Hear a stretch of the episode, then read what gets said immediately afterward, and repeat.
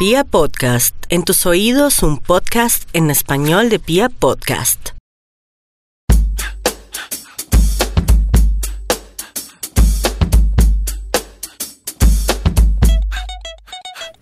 Iniciamos un nuevo capítulo de estos podcasts fuera del closet. No olviden que nos podemos escuchar a través de piapodcast.com y también estamos disponibles en plataformas como Deezer y Spotify. Ustedes solo tienen que entrar y escribir ahí en el buscador fuera del closet y listo. Sencillito van a encontrar todos nuestros capítulos para que los descarguen y los escuchen en el momento que quieran. Que si van para la universidad, que si se van a acostar a dormir y quieran escuchar algo de, de radio digital, pues ahí está la oportunidad para que nos escuchen a través de viapodcast.com, de Spotify y de Deezer. Y entramos en materia porque hoy tenemos un podcast que bien podría ser una radionovela. ¿Qué pasa? cuando una mujer no identifica que eres gay y se enamora de ti? ¿O qué pasa cuando nosotros no somos lo suficientemente sinceros y responsables con los sentimientos de otras personas y tal vez por omisión les pintamos pajaritos en el aire? Desde aquí fuera del closet y con una voz invitada a la que llamaremos ella, les damos la bienvenida. Acompáñenme a escuchar esta triste historia.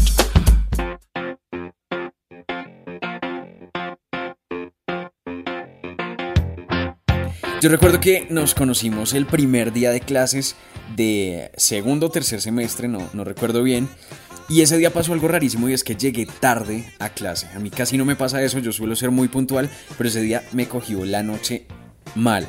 Y cuando entré al salón ya estaban en grupos haciendo un taller. La, la primera vez que nos vimos fue en una clase de antropología. Era una lectiva y Cristian llegó muy tarde, llegó como 40 minutos después. Yo la verdad jamás hubiera entrado a esa clase, qué oso. Pero bueno, él entró y yo lo vi y tenía eh, una chaqueta gris como, como un gabán. Y cuando el man eh, entró y se sentó cerca a mí, yo lo miré y yo dije, marica, me enamoré. Esa materia era una electiva y me acuerdo bien porque cuando yo entré vi muchas personas de distintas carreras, eh, recuerdo que eran más viejos que yo, que estaban semestres adelante, y pues yo sentí que nadie había notado que había llegado tarde, así que me senté muy relajado, vi el tablero, vi el taller y pues me puse a trabajar. Cristian estaba tan nervioso, o sea, tenía una cara de pánico, que realmente se notaba que no sabía qué hacer. Yo en ese punto llegué a pensar, ¿será que es que el man se equivocó del salón? Igual yo estaba matada con el tipo, o sea, lo miraba y lo miraba porque me encantaba todas las muecas que hacía y todas las cosas que estaba haciendo para tratar de verse seguro. Y pues yo, sin pensarlo, le hablé. Yo estaba ya, ya ahí sentado cuando empecé a escuchar que alguien me hacía como... Yo, yo sentía que era para mí, eh, pero de verdad estaba lo suficientemente estresado y, y, emputado como para que me llamaran como el pinche perro de la casa y alguien seguía y era... Y así fueron como unas 10 veces. Y la p seguía y seguía. Y luego me dijo, sí tú, el que llegó tarde, algo así. Y ahí sí, parce, se me metió el diablo. Cuando el tipo se giró y me miró como si me quisiera matar, me dijo, ¿qué? ¿Qué quiere? Y en ese momento lo que yo quería realmente era morirme. Yo creo que la miré con todo el odio del mundo y, y, esta mujer solo abrió los ojos, quedó supremamente sorprendida de cómo le había contestado y lo único que ella me dijo fue como, hey, solo quería preguntarte si quieres trabajar en mi grupo y ahí me sentí como el patán más grande del mundo. Cambié mi cara, puse cara de corderito y le dije que, tan bonita, que muchas gracias y que, que de una que trabajáramos. El man me dijo linda y ya, y terminamos trabajando juntos.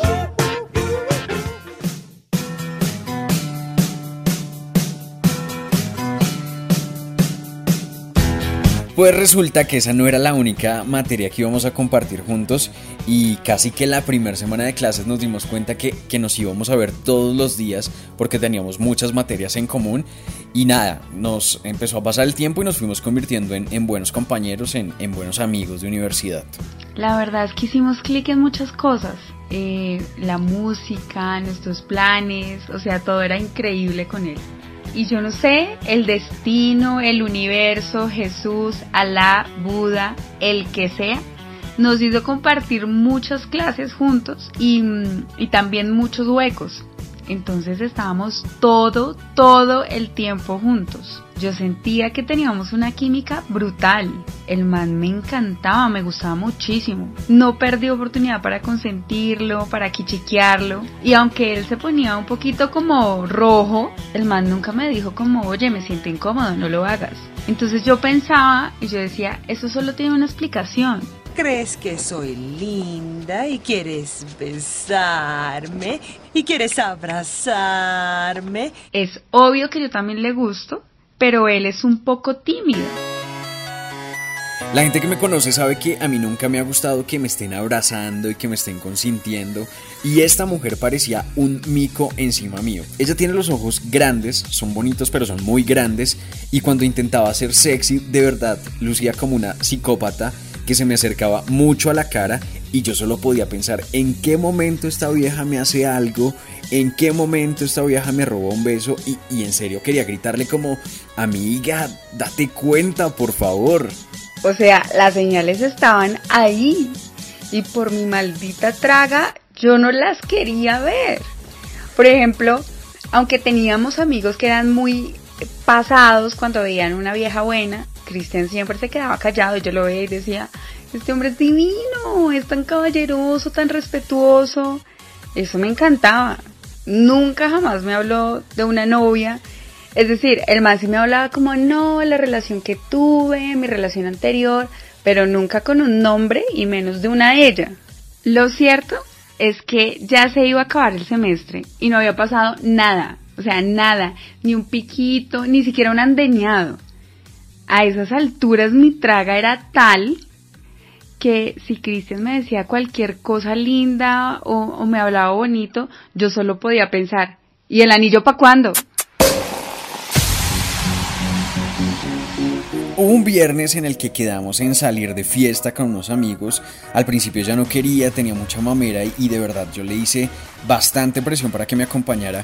En parte porque esa mañana, muy temprano, había aparecido mi ex y yo estaba vuelto nada, estaba muy destruido y quería salir, quería relajarme, quería distraerme. Claramente ya no sabía, pero le hice mucha fuerza y la convencí.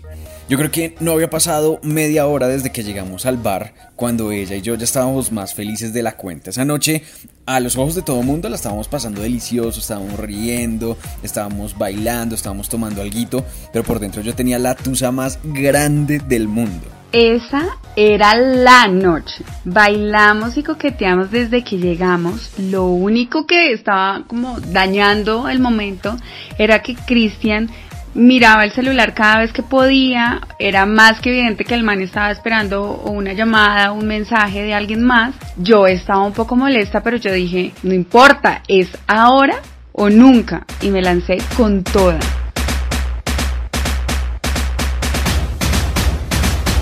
Yo tengo eh, un recuerdo borroso de esa noche y son los ojos grandotes de esta mujer, ya lo había mencionado, pero es que son muy grandes y muy expresivos. Y recuerdo casi que en cámara lenta cómo me estaba viendo fijamente y cómo mientras se acercaba más y más a mi cara los iba cerrando, los iba cerrando. Y yo dije, mierda, me besó. Y afortunadamente el trago no me nubló los sentidos, yo pude evitar el beso de la mejor forma. Me quitó la cara.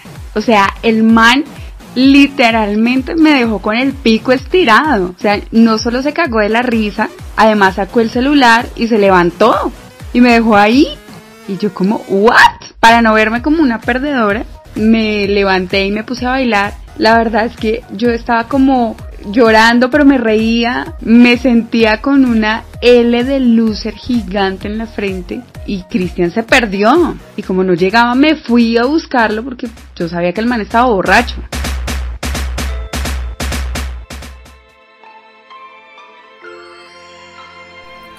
Dentro de los muchos baches de memoria de esa noche, lo siguiente que yo recuerdo es ver a mi ex en la puerta del bar con cara de perrito regañado y yo con unas ganas absurdas de abrazarlo. Lo busqué por todas partes y, y recuerdo que cuando iba llegando ya a la puerta del bar, yo lo vi y ahí se me metió el espíritu de Soraya Montenegro con toda.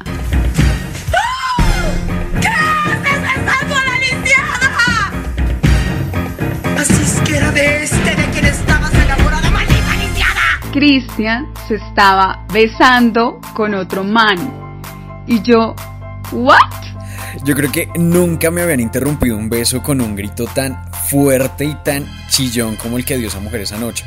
Yo recuerdo que estaba con, con él y de un momento a otro sentí en mi oído esa voz chillona que decía, o que gritaba más bien, par de maricones, ¿ah? De verdad, no sabía qué hacer, yo giré y lo último que veo es que esta mujer va moviendo el trasero al ritmo de un reggaetón, gritando y devolviéndose al bar, diciendo como, miren lo que se están perdiendo.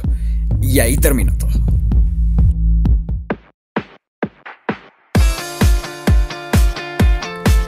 Afortunadamente a esas alturas ya solo quedaban como dos o tres semanas para que terminara el semestre.